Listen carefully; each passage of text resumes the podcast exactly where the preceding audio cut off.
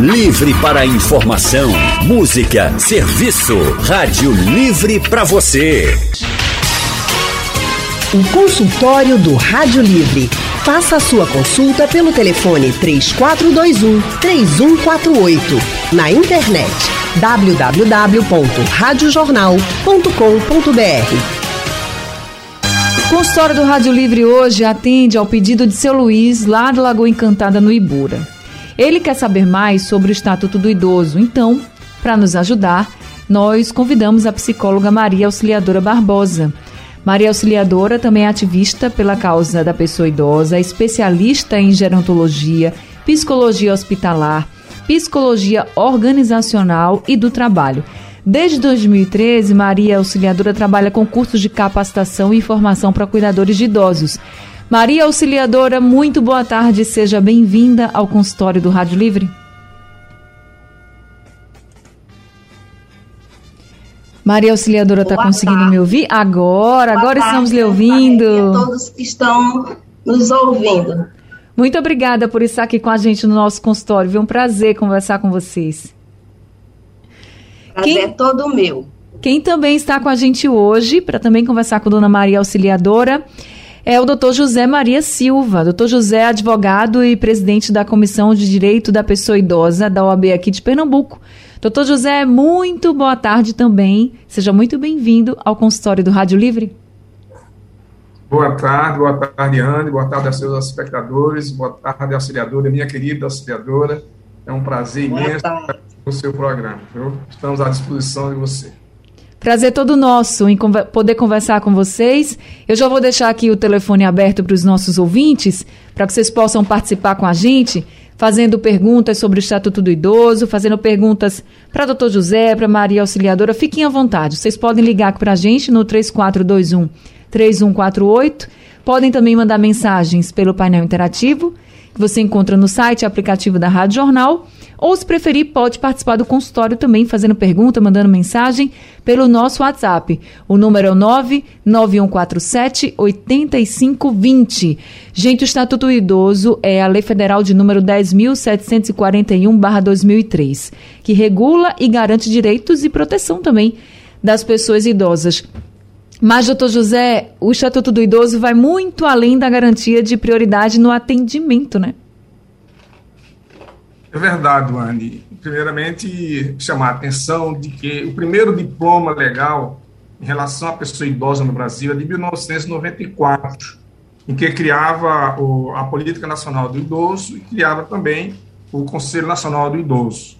Mas isso não era suficiente. Havia necessidade de condensar em uma legislação só algo que pudesse é, é, é, abarcar todo o aspecto referente à pessoa idosa. E por isso é que surge em 2003 o Estatuto da Pessoa, da pessoa Idosa. E, e isso é importante porque ele é uma forma de fazer com que haja garantia para os idosos, as pessoas idosas, que os seus direitos fundamentais são garantidos, cabendo não somente à família, à sociedade, mas principalmente ao poder público também, é, proteger, é, lutar pela prioridade nas garantias dos direitos humanos, direitos fundamentais da pessoa idosa.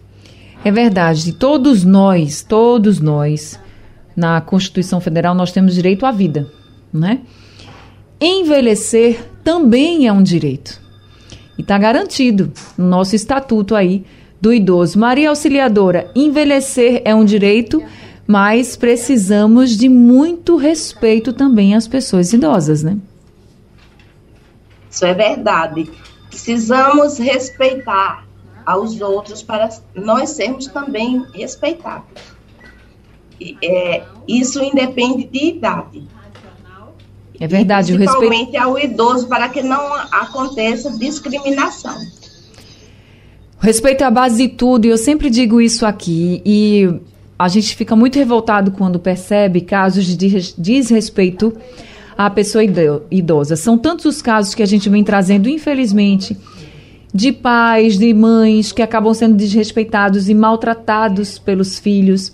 Aí não são raras as notícias de filhos, de denúncias, né, de maus tratos aos idosos. E aí quando a polícia chega, encontra lá aquele idoso num local inóspito, sujo, sem cuidado, sem direito, por exemplo, nem ao dinheiro que ele mesmo recebe. Você encontra muitos casos assim também, Maria Auxiliadora? Você é, dá cursos de capacitação e formação para cuidadores de idosos e eu tenho certeza que você tem contato com muita gente. Também escuta muitas dessas histórias? É, escutamos sim, principalmente o, as violências que não são visíveis, são as, as violências psicológicas. É, esse é porque as visíveis, como hematomas, como uma, outro, outros meios, mas o, o, psicológico deprime e ainda o, o, faz com que o idoso se cale e muitas vezes tenham problemas depressivos, se isole. Dá um exemplo para a gente de uma violência psicológica contra o idoso que a senhora soube, percebeu? Um exemplo para a gente entender melhor. É, é assim: você não pode falar que eu usei o seu cartão. Hum. E a, a pessoa idosa muitas vezes está precisando comprar algo para ela, porque ainda, ela ainda tem condição de, de fazer as atividades da vida diária ou até as, as atividades instrumentais, ou seja, ir no banco, sacar, mas o, o, utilizam do cartão e depois a pessoa tem, precisa ficar calada. É uma violência psicológica, sem contar com a financeira. Doutor José, o que é que o Estatuto do Idoso fala a respeito desse tipo de violência? Veja bem, é, inicialmente devemos levar em consideração que a Constituição Cidadã, a nossa Carta Magna, está trabalhando com os princípios constitucionais de dignidade de pessoa humana, tem que preservar a pessoa, independentemente de idade. Especificamente os mais vulneráveis, que dentro dos mais vulneráveis estão os idosos. E aí a, a, o Estatuto do Idoso ele prevê uma sanção, prevê uma pena para aquelas pessoas que, de forma omissa ou abuso ou não, venham é, desproteger, venham trazer alguma reação danosa para essa pessoa idosa. Consequentemente, o Estatuto prevê uma sanção, uma pena para aquelas pessoas que, até mesmo que tomarem conhecimento, mesmo aquelas pessoas que tomam conhecimento que um idoso está sendo é, violentado, alguma violência de qualquer natureza, se ela não denuncia, também ela é conivente com isso. E o Estatuto prevê essa possibilidade e dá responsabilidade também, não somente àquele, aquele que praticou o ato da, da violência, mas também aquele que, que sabia que havia uma violência em relação àquela pessoa idosa e não denunciou. Então, há essa previsão que deveria procurar as, as entidades públicas, os órgãos competentes, como a delegacia, como o Ministério Público, como a gerência da pessoa idosa, para denunciar de que realmente aquele idoso está sendo violentado. Isso é previsto na nossa legislação, especificamente no Estatuto da Pessoa Idosa. A gente já tem alguns ouvintes conosco. José Carlos, de Jardim Atlântico, em Olinda, está com a gente. Seu José Carlos, muito boa tarde. Seja bem-vindo aqui ao consultório do Rádio Livre. Seu José Carlos está na linha 1? Está conseguindo me ouvir, seu José? É de Abreu. Ah, quem está como é o nome do senhor? José Carlos de Abreu. Ah, de Abreu e Lima, me perdoe. Ah, Val, não, Val está aqui dizendo, não. Val está pedindo desculpa. Fui eu que errei, não tem problema não, Val, é assim mesmo. Não, não, todas estão perdoadas. Muito é obrigada. É Poxa, eu considero o Val demais, você, você é uma maravilha de pessoa. Obrigada, seu José. Será que eu ia ficar com raiva? Muito obrigada. Fique à vontade, viu? Ok, de acordo com o artigo 18 da Constituição Federal do Brasil, eu queria perguntar aos senhores convidados pela é, Jornal do Comércio, por que é que os municípios e o Estado, até o próprio governo federal, não têm uma conjunção iguais à preservação dos idosos, dos menos favorecidos, de salariados abaixo porque eu ando muito, viajo muito por, pela área do Nordeste, já presenciei coisas terríveis nos hospitais públicos, nos postos médicos, e outros setores de casas de idosos, como eles são tratados por falta de fiscalização, falta de higienização, falta de compreensão daqueles que estão ali, acham que nunca vão ficar idosos. Será que não existe uma conjuntura? Conjuntura é derivada de união dos governos estaduais e municipais. Porque se existe o direito da criança, do adolescente, para ter uma prevenção contra os menores, porque não existe uma prevenção tática aquele idoso que trabalhou tantos e tantos anos, hoje está em casas de repousos, conhecido como casa do desprezo, que muitas famílias fazem isso, que não querem ficar com idoso em casa, porque dá muito trabalho.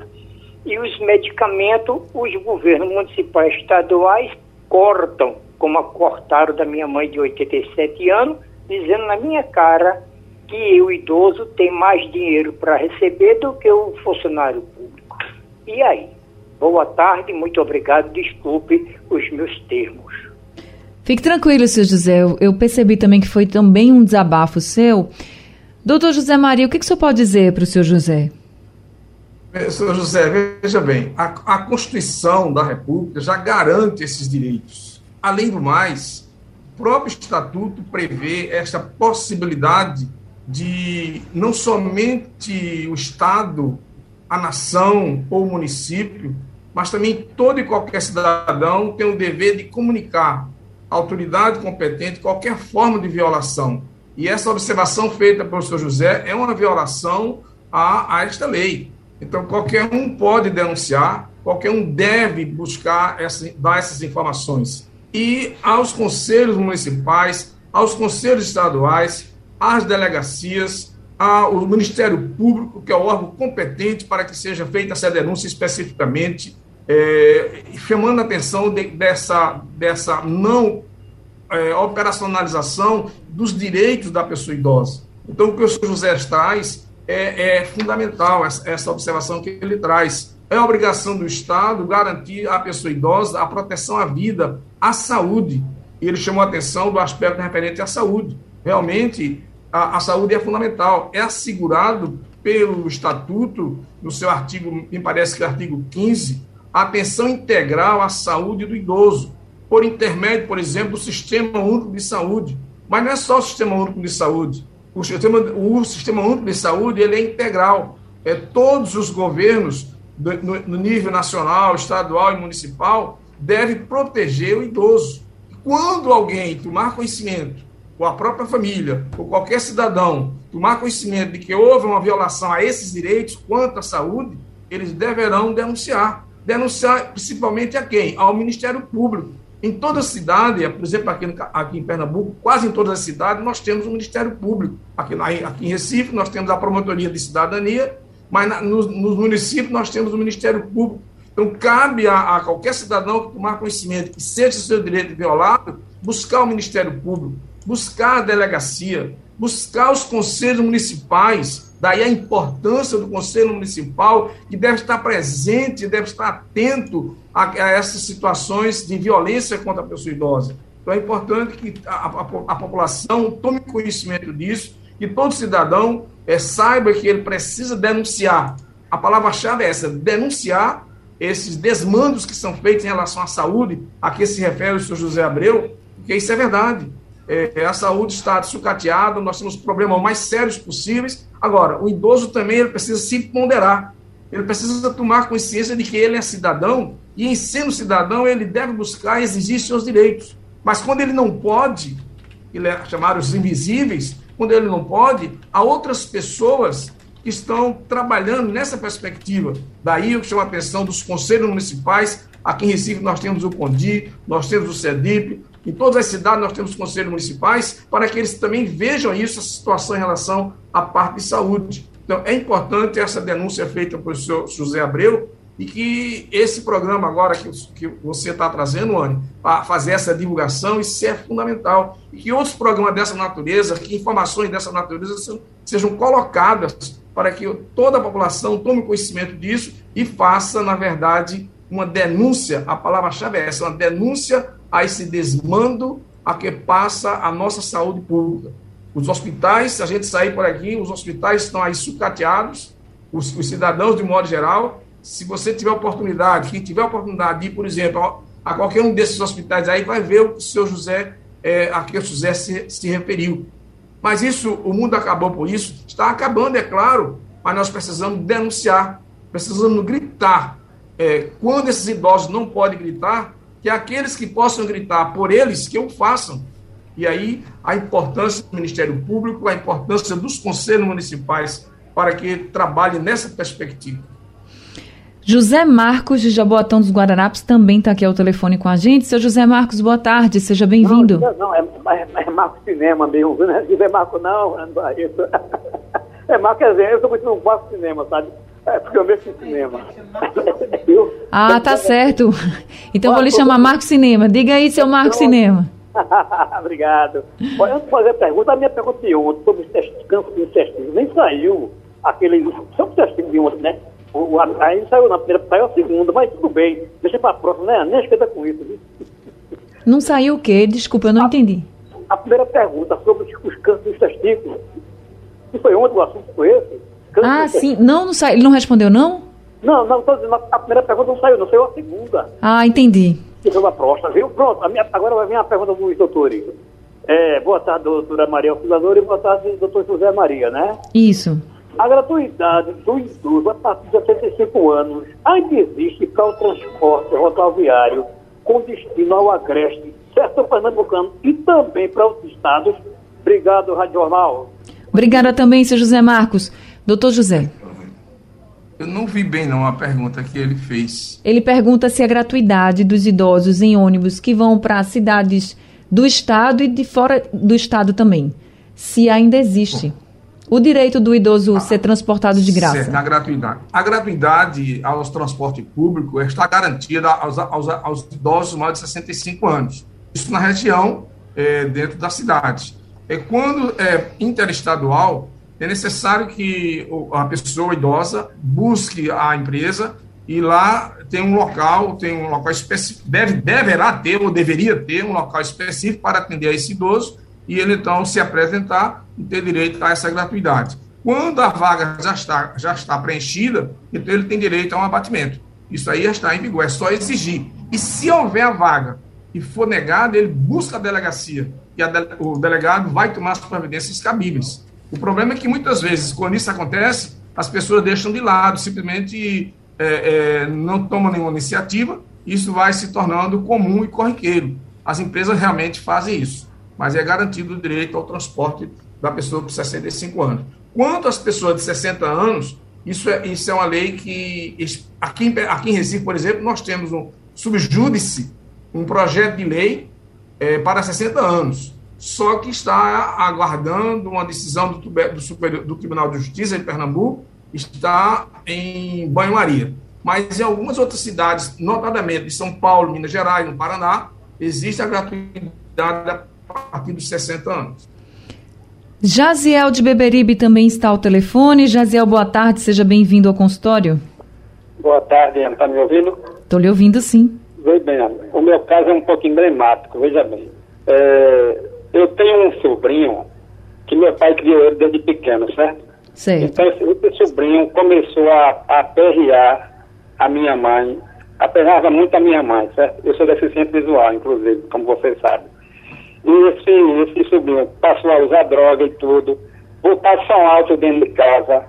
E meu pai, que já está com 81 anos, minha mãe agora está com 82, sempre punindo por ele. Mas eu vendo as atrocidades que ele fazia com a mãe, mesmo eu deficiente, eu tenho dez irmãos, não tive apoio de nenhum, eu lutei muito. Ele disse que ia meter bala em mim, eu fui em delegacia, prestei queixa, não botou a coisa para frente, porque não teve ninguém para ser testemunha minha. Aí, para resumir, eu disse, olha, ou ele sai daqui, ou vai sair o meu caixão ou o dele, porque pela minha mãe eu ia matar ou morrer. Ou, ou morrer. Hoje em dia está preso no cotel pela besteira que fez. E assim, o meu pai, só porque criou ele, ficava passando a mão na cabeça dele. Aí numa situação dessa, e ia valer o direito de meu pai querer ficar com ele dentro de casa, aperreando minha mãe, ninguém ia botar ele para fora? Peraí, eu queria entender. É, ia valer como? O que, que ele fazia que não conseguia entender? Olha, ele ficava. Meu pai criou ele desde pequeno, certo? Aí hum. ele ficou de maior, certo. continuou dentro de casa, aperreando minha mãe, certo. botando, botando som alto dentro de casa. Sim. Aí se envolveu com droga. E aí hoje está preso, não é isso? Hoje ele está preso, certo? Aí, então, de tanto eu lutar, eu consegui botar ele para fora de casa, mas ele terminou tirando ele de lá. Mas ele me ameaçou de meter bala em mim. Eu fui em uhum. delegacia. Entendi. Aí, Aí eu o... queria saber assim, é, mesmo meu pai sendo dono da casa, mas ele é idoso, é, passando a mão na cabeça do meu sobrinho, ele teria esse direito de deixar dentro de casa aterreando minha mãe, ninguém ia botar ele para fora? Certo, entendi agora.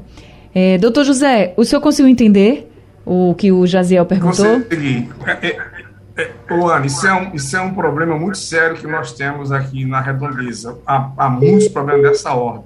É, recentemente, nós recebemos, inclusive, algumas denúncias lá na UAB em relação a um caso mais ou menos semelhante, como também foi recebido lá na, no CONDI, no Conselho Municipal de Direito da Pessoa Idosa, é, essa, essas formas em relação à violência. É claro que essa senhora idosa, ela tem todo o seu direito garantido.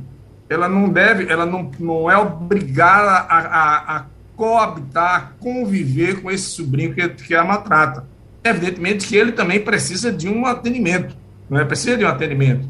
Um atendimento não somente em relação a ela, mas também em relação a ele. Agora, o direito garantido a ela, ela deverá buscar, inicialmente, o Ministério Público, ele disse que já tive na delegacia do idoso, se foi aqui em Recife, foi na Rua da Glória, ou então o Ministério Público que fica na, na Avenida Suassuna, procurar também, se for possível, o CONDI, que fica na Prefeitura, o Conselho Municipal de Direito da Pessoa Idosa, é o Centro de Referência de Direitos Humanos, Margarida Alves, cujo telefone é 3355-9221, para que ele possa já se inteirar, porque ele, ele está esperando que esse sobrinho é, seja libertado e vá novamente importunar a sua mãe, ou seja, a sua avó, lá na sua casa. Então, Mas, por, por exemplo. Por prevenção, ele já deverá tomar essas providências. Mas, por exemplo, se uma pessoa da família percebe que aquele idoso está sendo maltratado, é, não sei se também se aplica ao, Jaziel, mas a dona Maria Auxiliadora estava dizendo para a gente que tem até a questão psicológica. Então, se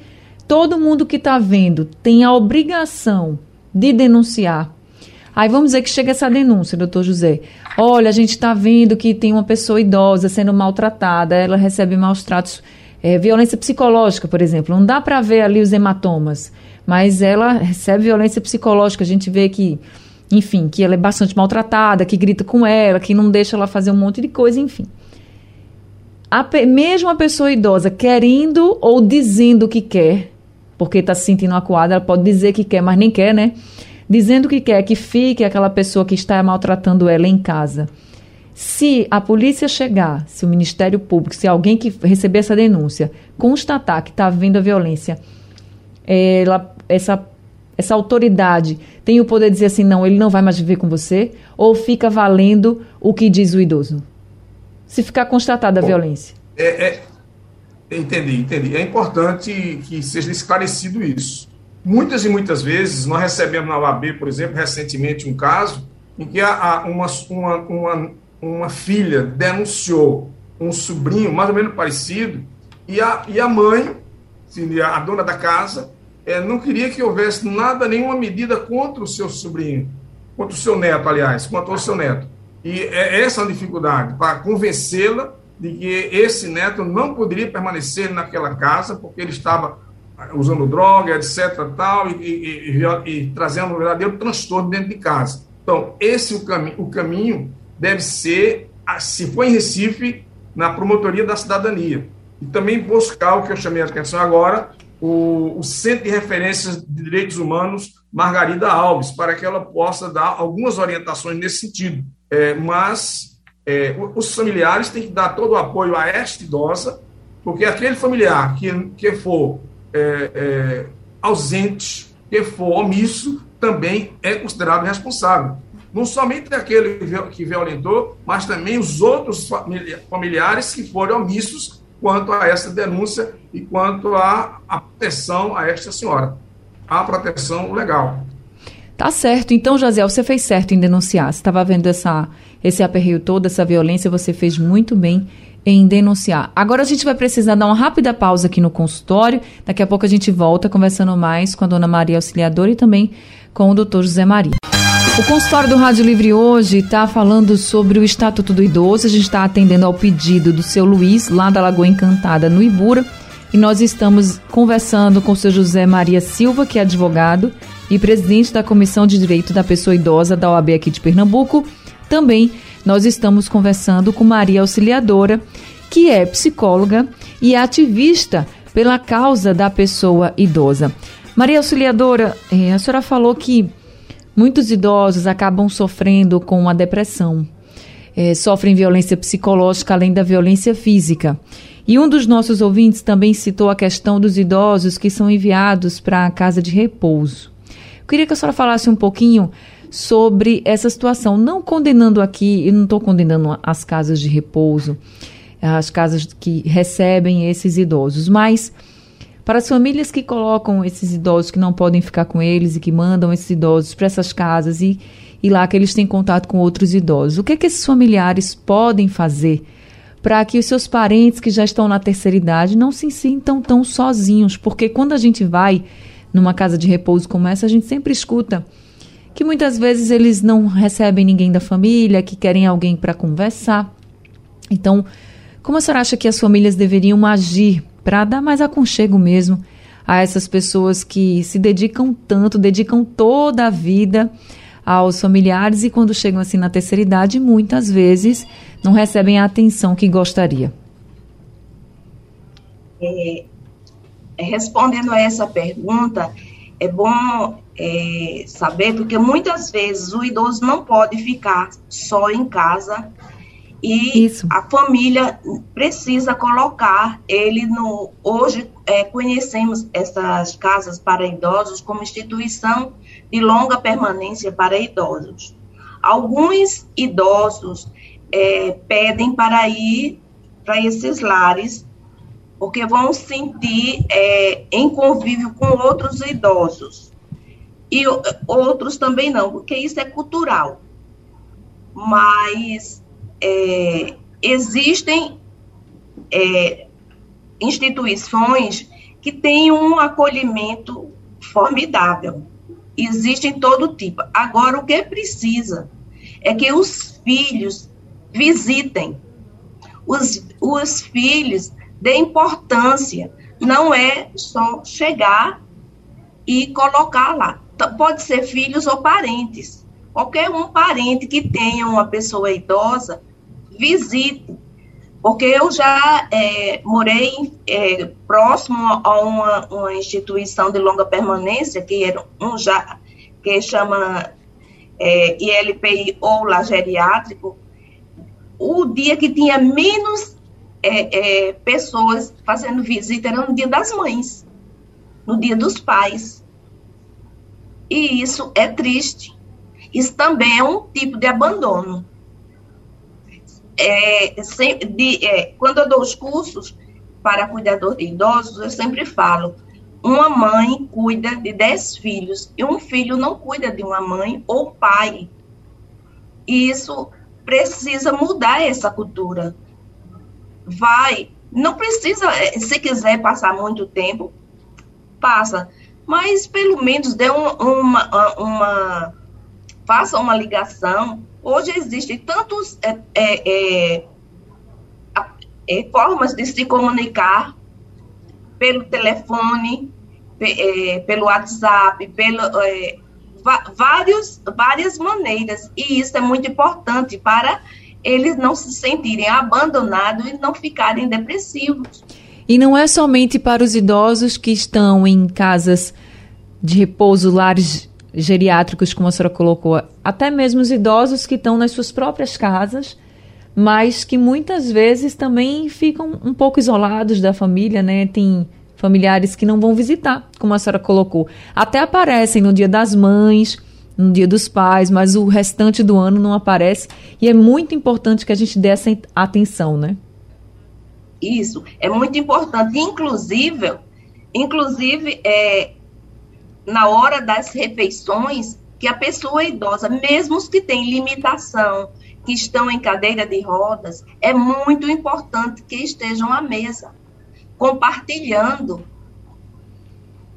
E, e muita, muitas vezes os filhos não querem, porque quando é, é se alimentam, derramam a comida, colocam um, um, um, um prato maior, ajuda, faz adaptações. Isso tudo é importante para aquela pessoa. Ela não se sente isolada, não só ficar na cama, ela ainda consegue levar o alimento para a boca. As jovens precisam entender que queira, queiram elas chegarem à idade dessas pessoas idosas. E um dia pode ser elas que estejam numa situação também como essa e que não consiga se alimentar direito, por exemplo, que tem uma certa dificuldade e que vai precisar ainda mais do carinho, da atenção. Então é preciso também ter essa consciência. Será que a gente chega a essa idade? Eu quero chegar. E eu quero ter o carinho também dos meus filhos, da minha família. Então por que não dar esse carinho às pessoas que passaram a vida cuidando da gente? Doutor José, tem uma pergunta aqui do Pedro. Ele está perguntando para o senhor se o Estatuto do Idoso fala algo sobre os planos de saúde que muitas vezes são reajustados em valores exorbitantes para a população idosa. Anne, antes de, de, de, responder a pergunta do senhor, eu não gravei o nome Pedro, dele, Pedro. eu queria fazer um, um, complementando o que a nossa auxiliadora chamou a atenção em relação às instituições de longa permanência. Claro. É, é bem verdade, como a auxiliadora chamou a atenção, existem várias instituições de longa permanência que são agradáveis, que procuram realmente cumprir aquelas tarefas a que elas se propõem, de oferecer instalações físicas em condições adequadas, de, de habitação especificamente, preservação dos vínculos familiares. É importante, mesmo que os idosos que estão é, é, a, a, nas instituições, que haja essa preservação é, dos vínculos familiares. É bem verdade. E que eles possam participar também de toda a vida, que é um cidadão, é uma pessoa, está vivo, não morreu ainda. Então é preciso que isso seja, seja, seja sempre considerado. Agora, respondendo à pergunta, é, que eu sabia que essa pergunta ia aparecer em relação aos planos de saúde. Ana, isso é uma dor de cabeça. Isso é um calcanhar de Aquiles. O problema de plano de saúde nesse país é uma degeneração. É uma, vou colocar uma, uma frase muito forte é uma esculhambação. Por quê? Porque a Agência Nacional de Saúde deveria, deveria estar é, trabalhando em favor das pessoas. No entanto, é, ligadas a grupos econômicos e fortíssimos que trabalham com plano de saúde, embora exista uma legislação específica dizendo que a partir de 59 anos, completar 60, não pode aumentar, mas eles fazem uma série de subterfúgios e isso acontece nos boletos e assim por diante.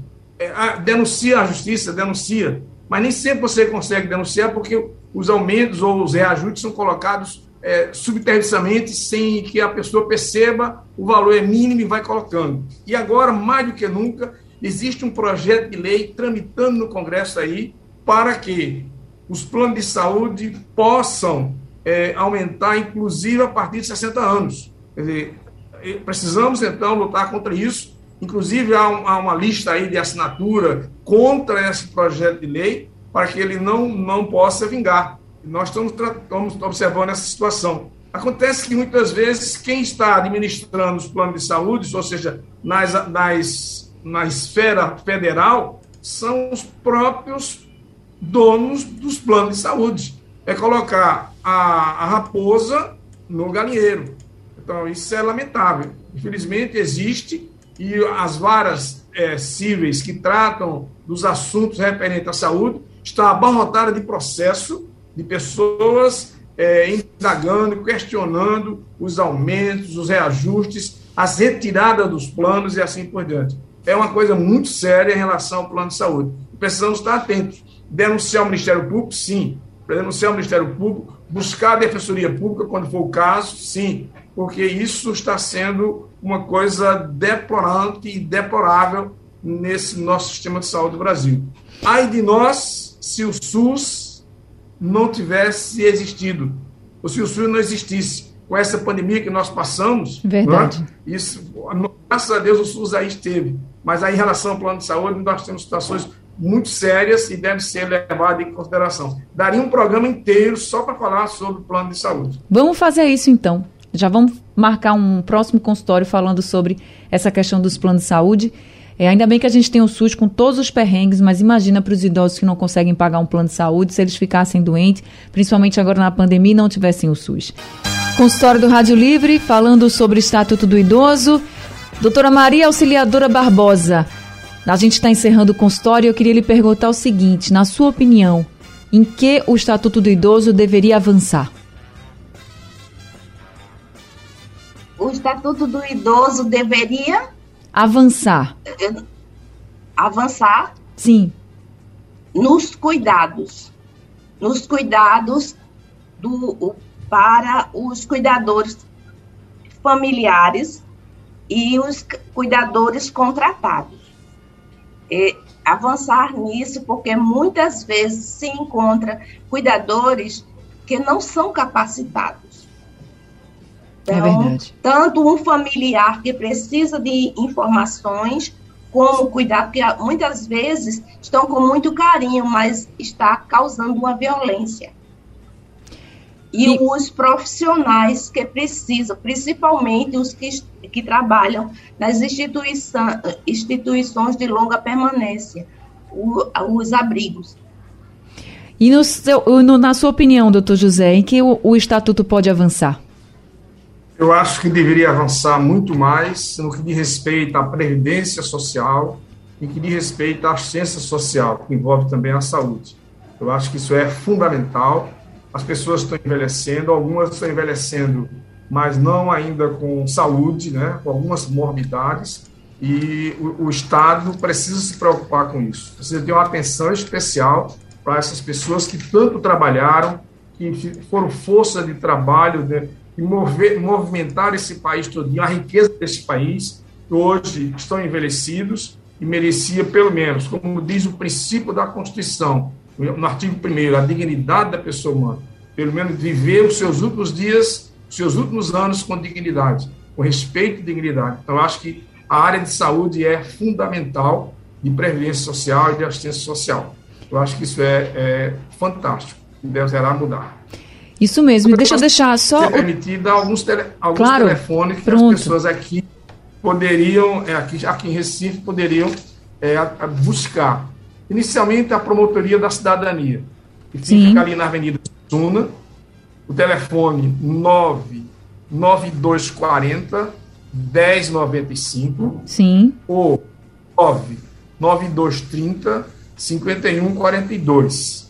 E nas outras cidades, as promotorias de, de, de, de, Ministério Público. A central de denúncia do Ministério Público, 0800 281 94,55. Normalmente das 12 às 18 horas, de segunda a sexta. É, a Defensoria Pública, aqui de Pernambuco, que fica na Avenida Manuel Borba, o número de telefone 3182 7300 ou 3182 7348. A Delegacia do Idoso, que fica na Rua da Glória, é, telefone 3184 3769 e o Centro Integrado de Atenção e Prevenção à Violência à Pessoa Idosa, que fica no Espinheiro, é o CIAP, é, telefone 3183 3171. É, em relação à Prefeitura de Recife, a gerência da pessoa idosa, o artigo, o, o telefone 3355 8534 e o Centro de Referência de Direitos Humanos Margarida Alves, também da Prefeitura, 3355 9221. Eu acho que tem mais, ó, é só procurar. Procurar e exigir os seus direitos. É verdade, é fazer a denúncia. Procurar e exigir os direitos. Fazer a denúncia, a gente não pode se calar. Doutor José, muito obrigada por esse consultório. Vamos marcar outro consultório também aqui com o senhor, viu? Mas muito obrigada por esse e por todas as orientações. Estamos à disposição sempre, foi uma, uma alegria imensa participar do seu programa, sempre assisto ao seu programa, é, não só aqui, agora mesmo eu tenho alguns, alguns meus familiares em Garanhuns. Que coisa boa. Cidadezinha pertinho de Garanhuns, que assiste você. Muito obrigada. Já estou noticiando aqui que estão acompanhando o seu, o seu programa. Então, um abraço bem grande. E ainda mais participar com a minha querida auxiliadora nesse programa. Um abraço um bem abraço. grande para todo mundo aí de Garanhuns também. À disposição. Dona Maria Auxiliadora, muito obrigada por esse consultório. Muito obrigada a você, muito obrigada a todos que nos assistiram, nos ouviram. Obrigada ao professor José Maria e que possamos outras vezes é, participar do, do, desse programa que tem ampla divulgação. Sejam sempre muito bem-vindos aqui com a gente. Consultório do Rádio Livre chegando ao fim. O Rádio Livre de hoje fica por aqui. A produção é de Gabriela Bento, trabalhos técnicos de Wesley Amaro, Edilson Lima e Sandro Garrido. No apoio Valmelo, no site da Rádio Jornal Isis Lima e a direção de jornalismo é de Mônica Carvalho.